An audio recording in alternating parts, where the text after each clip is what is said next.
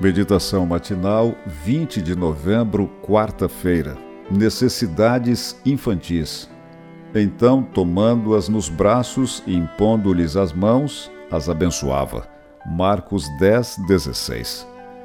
O dia de hoje tem um significado especial para as crianças em todo o mundo. Celebramos a proclamação da Declaração dos Direitos da Criança e a adoção da Convenção sobre os Direitos da Criança, pela Assembleia Geral das Nações Unidas. Esses dois documentos lembram que cada um de nós deve oferecer o melhor para proteger as necessidades básicas dos pequenos. Jesus entendia muito bem as necessidades das crianças. Em vários momentos e lugares, ele parou, deu atenção a elas e as tomou nos braços mesmo sem o apoio dos que o cercavam, o Mestre cuidava delas, demonstrava-lhes amor e as abençoava.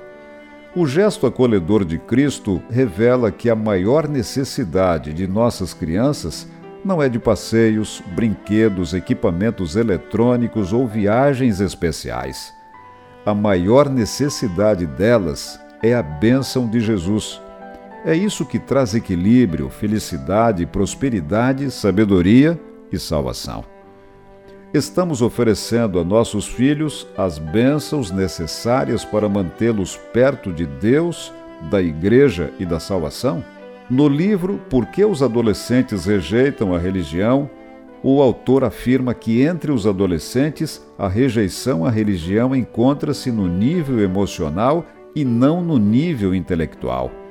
Possivelmente o problema não esteja com a mensagem, mas com aqueles que a representam, adultos, outros líderes e especialmente os pais.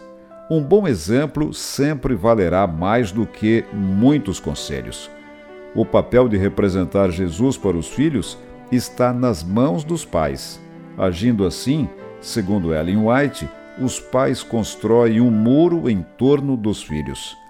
Ela continua dizendo que é dever de cada pai e mãe suplicar com plena fé que Deus habite entre eles e santos anjos os guardem a eles e aos filhos do poder cruel de Satanás. Essa é uma tarefa desafiadora que exige equilíbrio e sabedoria, mas nas mãos de Deus dará bom resultado.